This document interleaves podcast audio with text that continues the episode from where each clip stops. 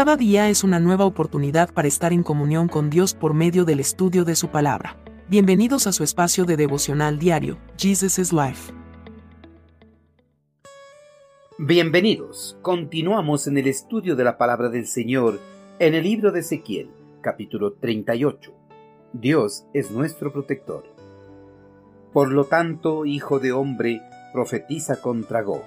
Dale este mensaje de parte del Señor soberano cuando mi pueblo vive en paz en su país, entonces tú te despertarás, vendrás desde tu tierra natal en el lejano norte con tu inmensa caballería y tu poderoso ejército, atacarás a mi pueblo Israel. Pero esto dice el Señor soberano, cuando Gog invada la tierra de Israel, herviré de furia, te castigaré a ti y a tus ejércitos con enfermedades y derramamiento de sangre, enviaré lluvias torrenciales, granizo, fuego y azufre ardiente de ese modo mostraré mi grandeza y santidad y me daré a conocer a todas las naciones del mundo. Entonces sabrán que yo soy el Señor. Dios está bajo el control de todo lo que existe en este mundo, y nada escapa de su dominio soberano. Todo, absolutamente todo lo creado, está sometido a su voluntad.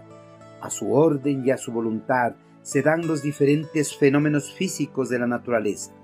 La lluvia, la neblina, el granizo, la nieve, los terremotos, maremotos, eclipses, la gravedad, los movimientos del planeta y más fenómenos físicos están bajo su control. Dios ordena y todo se ejecuta sin ninguna clase de resistencia u oposición. El creador del universo no solo controla los fenómenos físicos que rigen este mundo, sino también controla la historia de la humanidad. Dios con su asombroso poder levante ejércitos de unas naciones en contra de otras naciones, y él mismo derriba a esos ejércitos después de que se hayan cumplido sus propósitos y planes que fueron establecidos antes de la creación de este mundo. Una vez que se cumplieron los años establecidos por el Señor para la cautividad del pueblo hebreo en tierras extranjeras, Dios permitió que su pueblo escogido pueda regresar nuevamente a la tierra que les había entregado como posesión perpetua. Una vez que regresaría de la cautividad, el pueblo hebreo empezaría poco a poco a fortificar la ciudad. Los habitantes de la nueva ciudad empezarían a multiplicarse en gran manera y con el cuidado y las bendiciones de Dios, el pueblo hebreo nuevamente alcanzaría la fama y la fortuna que se le fueron arrebatadas durante la ejecución del juicio de Dios sobre la nación rebelde. Esta prosperidad ocasionará gran envidia en el corazón de muchos gobernantes de las naciones vecinas a Israel. La envidia albergada en sus corazones llevará a las naciones a tratar de apoderarse de la fortuna recién amasada del pueblo hebreo. Una de las naciones que trataría de apoderarse de las riquezas de Israel sería Gog, razón por la cual el eterno Creador dio palabras de profecía en contra de esta nación invasora. En su profecía, el Señor de los ejércitos celestiales prometió que en su furor atacaría con su poder y sin ninguna clase de misericordia a esta nación hostil contra su pueblo amado. El Todopoderoso utilizaría hasta las fuerzas de la naturaleza para demostrar su poder y su enojo en contra de Gog y todos sus aliados que se levantasen contra la nación santa.